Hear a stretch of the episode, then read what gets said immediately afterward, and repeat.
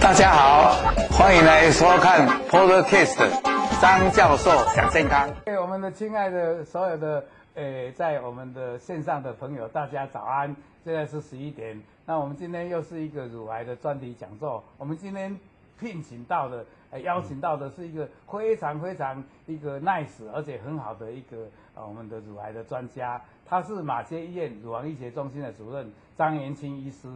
同时呢，他我们都在我们的这个乳房的医学界的人都叫他一个很有名的一个科学家加上哲学家，因为他有温度，有感情。会感动。那我们今天他要讲的就是一个三阴性乳癌的治疗清晰式。大家也知道，乳癌现在是精准医学的时代，分了有呃荷尔蒙接受的阳性，也有阴性的，那也有三阴性的，哎，也有 HER2 呃阳性的，还有荷尔蒙接受的阳性。所以呢，它的分型很多。那三阴性虽然是预后不好，但是近几年来，哎，相信很多药的出现。啊，治疗上已经有很大的改善。那我今天就不多浪费时间，呃，希望大家在线上的朋友，诶，踊跃发问，诶，随时可以打断。那我们的张医师也会看到我们荧幕上的题目，随时也各位跟各位解答。那我就把时间播出来。那我们以热烈的那个，现在听不到掌声，但是心里的掌声更大。来，我们来邀请他来讲三阴性乳癌治疗的新趋势。那我就一位，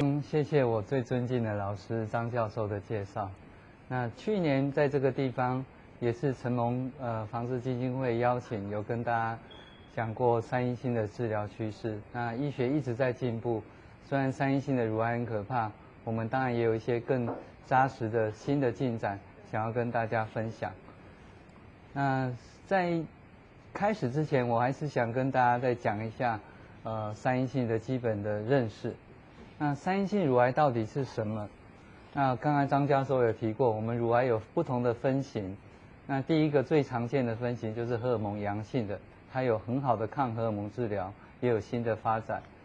那 HER2 的表达的呃标靶治疗的细胞，那更是发展蓬勃。可是对于三性的乳癌，一直是我们在治疗上，病友或者医生上治疗上会有一些呃比较困难的地方。那在预后上也有一些比较需要注意的地方。那这几年除了前面讲的两个分型的进步之外，三阴性也的确也有它的新的进展。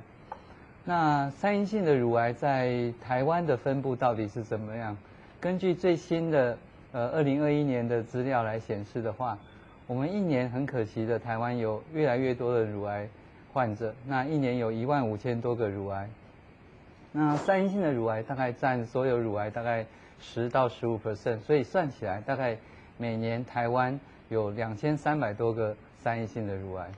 那我们也知道三阴性的特征就是它通常发病年纪比较早，很常见在年轻的女生，所以我们在我们最精华的时代，常会面临最痛苦的疾病。那其中当然也要注意它有一些呃基因上的突变的可能性。所以它的特性就是发病很早，那有可能有一些基因的背景。第二个特征就是它非常恶性，诚如大家对三阴性的了解，它最长的复发是在前面两三年。那过了五年，虽然比较安全，不过还是有一些复发的几率。那第三个更可怕的是，它常常的复发的地方或者转移的地方，常常是那些非常重要的器官。像大部分的脑部以及肺部是荷尔蒙阳性的乳癌的两倍到五倍，所以这也是我们闻之色变的原因之一。那在早期的三阴性乳癌，我们在治疗上面大家都觉得非常辛苦，可是最近新的进展，在这些辛苦的治疗上面，我们也常常可以得到一些治愈的回报。第二个就是假设。呃，很不幸的变成是比较晚期的三阴性乳癌，那其实也不用太灰心。我们也有一些新的进展，可以让我们的病程里面少一点受苦，维持好的生活品质，让我们的生命延长是兼顾生活品质的延长。那对于前面讲的那些进展，就是三阴性的早期跟晚期的进展，我们的治疗趋势有哪一些新的趋势？第一个，化学治疗。那化学治疗依然是三阴性乳癌治疗的一个非常重要的呃背景，虽然很辛苦，但是还是没有办法避免。那首先讲化学治疗之前，我想先讲一下三阴性乳癌的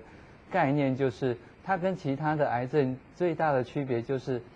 呃，反而是应该先手先做化学治疗，或先做全身性的治疗，再来手术。原因有几个，第一个。当我们看那个动画就知道，当他我们认为他是一个乳癌的时候，其实他早就有能力，在乳癌在你乳房局限在乳房的时候，有一些看不到的癌细胞就已经在跑到身体其他地方潜藏起来，呃，威胁我们的生命。那我们先用药物治疗的时候，我们当然希望把这些不管是在乳房的细胞，或者是那一些已经散布出去的细胞。都能够得到很好的治疗，然后把它清除干净。所以我们在手术的时候，呃，我们可以把乳房的肿瘤拿掉。那当然，我们最希望的是完全没有肿瘤存留在我们的乳房。可是，假设我们已经选择了很好的治疗，可是我们的手术完的简体里面还是有看一些看到一些癌细胞的时候，这时候这些癌细胞就相对是那一些躲在。全身的那些细胞，而那些细胞是我们前面的治疗所没有办法顾及的完全消灭的癌细胞，那我们就可以针对这些来做一些救援的一个方式，来让那些藏在全身的癌细胞而没有被先期治疗消灭的细胞能够得到进一步的治疗，而避免复发。另外，当然我们也熟知的先期治疗可以让肿瘤缩小，那我们也可以利用好的手术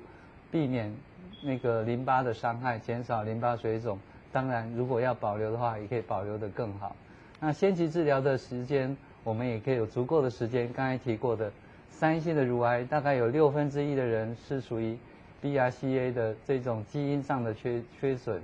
那我们可以利用这段时间接受检测，然后等待基因检测的时间，让我们思考未来是不是根据这个基因的背景来做适当的手术选择。那刚才提过的三阴性的乳癌，大家最害怕的化学治疗，可是三阴性的乳癌的治疗的基石或者它的背景骨干，化学治疗还是一个很重要的不可或缺的地地方。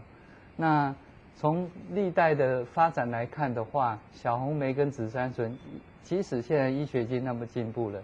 对于三性乳癌，它依然是非常非常重要的。治疗上不可或缺，我们必须承受的一个痛苦。那有没有更好的化学治疗在最近的发展？铂金类的加入，在目前的医学证据有三个到四个的很重要的临床研究，都告诉我们，它可以让我们如果只使用紫杉醇跟小红莓的话，我们的肿瘤大概三十几 percent 会消失。可是如果你加上铂金的话，在先期治疗之后，大概有一半的乳癌会完全不见在你的乳房，那这些人的预后就会相对比较好。那最后最后长期的追踪，有使用铂金类的这一群人，他的存活率也可以再增加四十 percent。而且去年的一个重要的研究，加上铂金类，特别是对于年轻的三阴性乳癌，好像帮助特别大。那我们都会想。五十 percent 好像还不够，一半的人可能还是有非常高的风险。那我们还有没有在化学治疗上面之外还有更进步的空间？那这就是第二个我们的新的趋势，就是免疫治疗介入在三阴性的先期治疗以及晚期治疗上面的一些新的进展。那免疫治疗就这个动画来跟大家说明。那免疫系统是一个很重要的，帮忙我们人体去清除那一些，呃，藏在我们身体看不到的癌细胞。那癌细胞很狡猾，它会利用一些呃免疫上面跟我们的免疫系统好像达成一个妥协，告欺骗我们的免疫系统，认为它不是坏的，让它不要去清除它。那我们把它这种跟免疫系统沟通之间的桥梁打断之后。就可以让我们的免疫系统重新去认识这个癌细胞，然后重新去攻击这个癌细胞，就可以消灭更多藏在我们呃身体里面的这些可能将来威胁我们的癌细胞。所以在第四期的乳癌，如果在早期使用，特别是有这些刚才讲过的这些免疫刹车的这个癌细胞跟呃免疫细胞之间的桥梁，把它阻断的这一群人，它的效果是有明显的增加它的存活。那我们也医学也发现，这样的免疫系统最好是在细胞量还少的时候，以及我们身体健康可以产生足够免疫力的时候，所以好像。如果第四期的人有效的话，我们的目标当然是希望能够早期的人可以使用这样好的治疗，在肿瘤细胞还少的时候，利用发挥我们的免疫系统，让它可以更、更、更好的治疗。我们的目标是甚至是痊愈的这种想象。所以在早期的乳癌，免疫系统、免疫免疫抑制剂的这种阻断，也在我们的先期治疗上。加上前面讲的铂金、小红莓跟紫杉醇之后，可以让我们的这些呃肿瘤可以完全消失的机会可以高达六十五 percent 左右，那存活率也可以再下降三十六 percent，所以它是一个可以让我们肿瘤消失的更好，存活率可以更好的一个在早期乳癌的更好的治疗的一个新的趋势。那刚才讲过，有六分之一的人的三三阴性是属于。像安洁莉娜那个 BRCA 的基因的缺损，那这样的缺损可以让我们有算命，可以告诉我们说，一旦我们是属于这一种的呃乳癌，我们得到三阴性的乳癌，又是这种基因型的话，那我们可能未来的风险是什么？那对于卵巢以及乳房的治疗有一些新的对策，不管是治疗上面还是预防上面，有一些好的选择。但是了解借由这个基因型的有无。来对风险的了解，来做出决策。那更重要的是，这样的基因型的缺损，我们现在也有一个新的标靶治疗药，叫 PARP 的抑制剂，它就是针对这样的肿瘤细胞，因为它在细胞修复的过程当中，它的癌症细胞的缺损，然后我们进一步让它的缺损到达不可逆的地步的时候，这一类的癌细胞就可以被有效的治疗。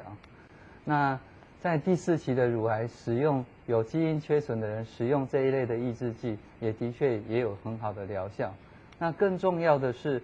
我们刚才讲过的三阴性的乳癌，如果经过先期的治疗有五十 percent 好的化学治疗，五十 percent 消失，加上免疫治疗有六十五 percent 消失。可是也有一些人是治疗我们再努力，他还是有残存肿瘤的。那其实我们会。了解到它的风险就会相对的比较高。那刚才讲的那个 BRCA 基因缺损的那一群人，在我们投影片的右边的那一个那一群人，那他如果使用这一个 PARP 的抑制剂的话，它是可以有效的下降它的复发，甚至整体的存活率的这资料也在最近发表，它是非常有效的救援的一个很好的药物。那假设。我们没有 BRCA 缺损的人，那我们也可以使用口服的化学治疗来救援我们刚才讲的，经过先期治疗还是有肿瘤残存的这一些高风险的患者，那他也可以借由这样的一个救援机制，得到一些呃疾病更好的控制。那所以这早期的乳癌的呃简单的一个呃 summary 就是说。使用好的化学治疗，加上铂金类的，可能它有更好的治疗效果之外，如果经济许可，使用免疫治疗可以达到更好的呃肿瘤缓解以及存活。那如果基因缺损的人，又是那个在先期治疗还是没办法缓解的人，可以使用呃 PARP 的抑制剂来更好的救援。那如果不是的人，可以使用口服的化学治疗。我们希望先期治疗。以的结果可以让我们评估风险，然后适当的救援。所以前面提到的早期乳癌，呃，三阴性很可怕，可是只要我们够努力，它越来越多的治疗药物是可以让我们痊愈的。那我们也了解，生命总是会找到出路。那很可惜的，癌细胞也会。所以我们刚才讲的那些新的趋势，在三阴性整体的早期治疗里面。大概即使我们使用了很贵的免疫治疗，加上很辛苦的化学治疗之后，呃，在五年好像还是有将近二十 percent 的人会再复发。那这些复发的人，呃，面对的挑战就更大了。那我们传统上大概也只能用化学治疗，特别是进展比较快速的三性肿瘤，我们会习惯使用两种合并式的化学治疗，来得到更好的疾病控制。可是，即使我们使用了这么辛苦的化学治疗，在比较晚期或者复发的肿瘤，那它可以控制的，诚如投影片上讲的，它的能够控制的时间是相对短的。那整体的生命的威胁也是相对的非常非常的大。那况且是我们即使付出了，呃，前面我们常讲的那些化学治疗，包括恶心呕吐、血液抽血、败血、免疫不全、疲劳、掉头发、心脏独行这些我们非常熟悉的，在我们早期乳癌已经经历过的痛苦，那一旦复发以后，我们再经历一次这样的痛苦，它的治疗效果还是有限的。所以，我们第三个进展就是新的魔法子弹或者魔法导弹的这一类新的药物，在介入在三性乳癌的新的发展。今天想要跟大家介绍，那魔术导弹就简单的来说，就是它利用抗体上面承载了一些我们常见的这些很毒很毒的化学药物，然后希望能够专一性的对付这些癌细胞，而不会影响身体。那它的机转由这个动画大家可以了解。假设三阴性的乳癌上面有一个蛋白质是我们抗体可以认识的，那它就可以直接的接触到这个粘附在这个三阴性的乳癌上面，然后被癌细胞吞噬进去之后，在里面释放出这些药物，然后去攻击这个癌症的细胞，让这个癌细胞可以专一性的被被杀死，那减少全身的副作用。那三阴性的乳癌这个被认识的这个标记，有一个叫做 TROP2 的新的这个标记被发现以后，最重要的点是在于，它是专一性的，特别在癌症细胞的表现非常多，可是在正常细胞少，这个非常重要。也就是说，我们刚才讲的那些抗体，它专一性的去认识这些蛋白质的时候，它只会进到癌症细胞里面，而避免掉其他正常细胞不需要被进入的时候，它就不会受到这些有毒药物的残害。但是它对于癌细胞就有非常强、高浓度的杀伤力，那就可以专一性的治疗癌症，而避免全身的毒性。那新一代的生物导弹的话，包包括我们等下介绍的一些药物，它最重要的就是它的这个粘附的。呃，抗体上面可以加载的这些毒药，可以加载更多的毒药。那而且它进入到这个癌细胞之后，就可以杀死更多这一类。呃，我们刚才讲三阴性上面如果有 TROP2 表现的基的蛋白质的时候，它就可以杀死这个癌细胞。那对于那些旁边在旁边好像呃幸灾乐祸的癌细胞，它也有窜窜渗的效应。也就是说，它把这个癌细胞杀死之后。它的总，它的那些毒药会渗在旁边的这些呃其他在那里呃旁边的这些呃癌细胞，然后让它也可以一起被消失。所以这个串生效应也是这个新一代的魔法子弹一个很重要的基转。那所以在资料上面，我们现在也有很好的这一类的针对 TOP2 的这种魔法子弹，来提高晚期的三阴性的治疗的。缓解，那而且，呃，治疗效果很好之外，它对于这个存活肿瘤的消失都有很好的治疗效果。更重要的是，刚才提过的，它是一个标靶性的魔法子弹，所以它只会比较大部分是攻击癌症，那对于正常细胞的那个伤害是少的，所以它的耐受性比起就是它治疗的生活品质。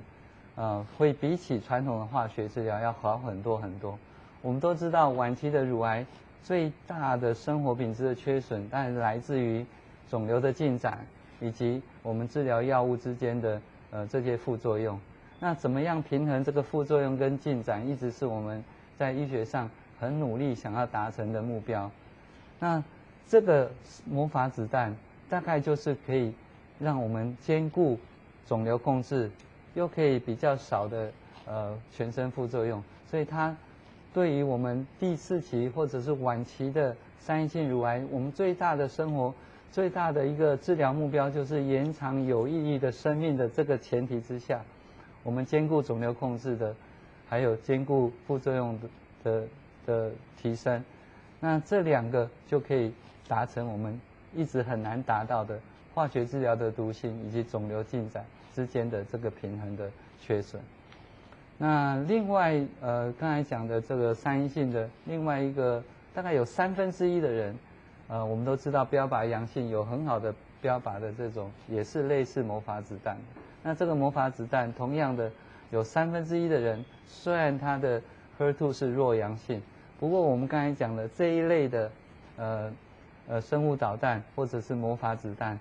它是可以很有效的去粘附在这个有特殊蛋白质的人身上，所以它的串升效应一样可以让这些所谓 HER2 低表达，大概占了三分之一的三阴性的乳癌，同样也有一定的效果。那所以前面的趋势，我们大概可以知道，我们从标靶治疗、化学治疗、荷尔蒙治疗。最近最近最重要的发展，大概就是这一类生物导弹的的发展。那这样的生物导弹的发展，也提供我我们很好的这个治疗的效果，以及兼顾他的生活品质。所以我们最后的结论是，三阴性的乳癌，它的化学治疗的基础依然不可偏废。所以在早期的乳癌，我都鼓励大家不惜任何代价，我们是可以有痊愈的想象。而且有非常高的机会，我们可以跟一辈子痊愈而脱离这个三性乳癌的阴影。第二个就是免疫治疗跟标靶治疗的进步，不管是在晚期的乳癌提升它的生活品质，那也在早期的乳癌可以提升更好的疗效。那 ADC 的治疗就是魔法子弹的介入，是非常非常重要。这这几这几年来说，不管是对于 HER2。啊特别是三阴性早期根本没有人提到标靶治疗的时候，提供一个非常好的在第四期的治疗的一个非常重要的选择以及新的治疗的趋势。那所以三阴性的早期乳癌，我们希望能够达到治疗痊愈的终极目标。那抗体复合药物就是魔法子弹的发明，我们也在晚期乳癌可以得到很好的兼顾生活品质以及疾病。疾病，呃，控制以及生命延长有意义的生命的延长上有很好的帮助。那更重要的是，这些生物导弹或者魔法子弹的发展，近期也开始做在呃早期的乳癌，希望能够得到呃，把这些好的药能不能在早期使用，能够让它有得到更好的痊愈的机会，而不要变成是第四期的乳癌而。只能够延长生命，我们需要追求的是痊愈的想象。那所以，根据前面的这些新的魔法子弹，也陆陆续续在蛋白质上面有不同的表现的，我们也医学界也一直在努力，在发展不同的抗体跟后面的那个抗体结合的不同的呃抗癌的药物的结合，所以未来的这一个。魔法子弹大概是乳癌或者其他癌症非常重要重要的一个新的进展跟新的篇章，所以最后我想在这个机会鼓励大家，像刚才讲的那些魔法子弹啊，免疫治疗，其实呃在刚开始在进入我们人体的治疗的时候，其实都有在各大医院或者全世界进行很重要的呃临床试验的研究。那那些病人也就在那个时候，就因为参与研究而得到很好的疗效。所以，呃，如果假设我们在面对疾病的困顿的时候，我们也许在第一个优先想到就是，呃，是不是有新的药物可以使用？积极的参与临床研究，就像我刚才讲的，有新的呃抗癌的机转的研究在发展当中，也有新的这种魔法子弹在发展当中。也有已经发展成熟的魔法子弹应用在更早期的乳癌身上，所以鼓励所有受三阴性乳癌所苦的人，呃，可以积极的参与临床研究，这样子我们可以让自己的治疗机会获得更大的呃提升。那最后想要用这张 slide，呃，一个有阴影的呃三阴性乳癌，我想大家一听到三阴性乳癌就就全身就是就是有很多的一个负面的情绪在里面。但是我也希望用粉红色的拳头，我们要努力，我们是 fighting 加油，我们是可以治愈三阴性的乳癌。就算没办法治愈，我们也可以利用新的药物的治疗来提升我们的生活品质，延长有意义的生命。谢谢。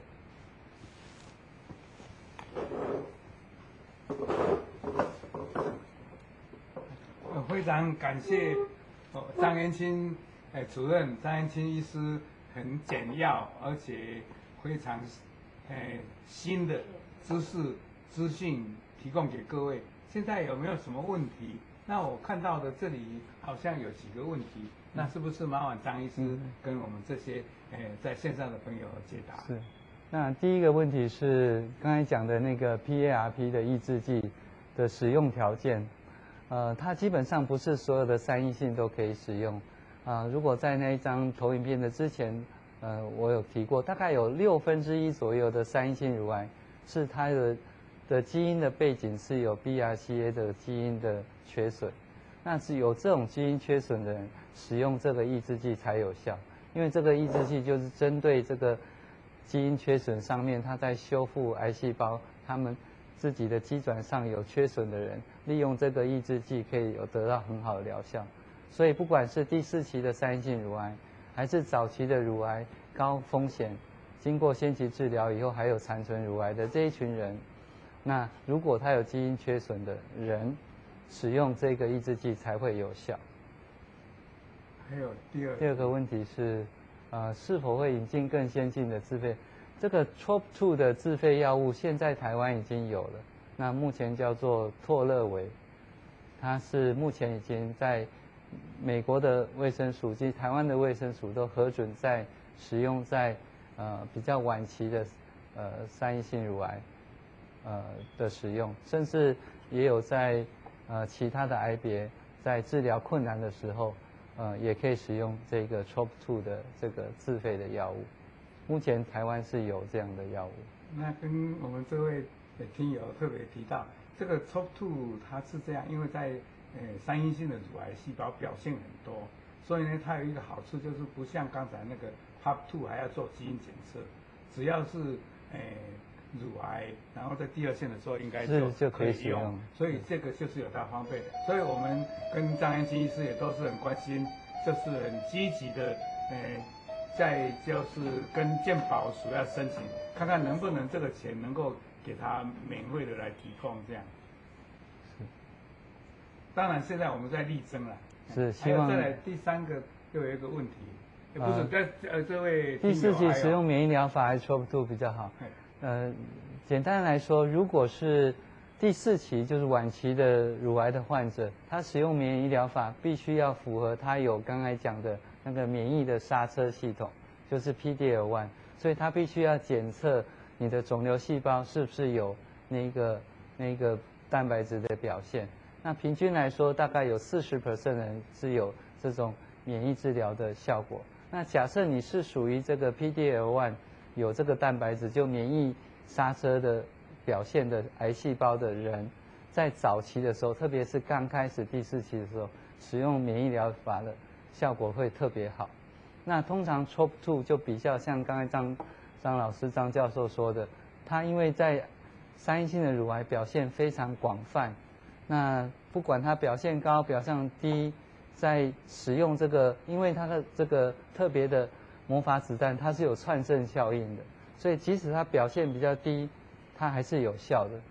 所以它就不需要验这个蛋蛋白质。所以这个药就是，诶、呃，不必验，是。加上刚才我们张医师讲的，它是一个魔法子弹，也就是说它干那抗体又带着药，就好像导航飞弹。所以呢，就对旁别的细胞不会伤害，但是到那个旁边的时候，它也有它的那个旁观者效应，所以它基本上很多的好处，所以这个是一个值得推荐的好药。所以现在这种魔法子弹就是抗体药物复合物，已经是一个在二十一世纪一个，诶，怎么样讲，就是一个好像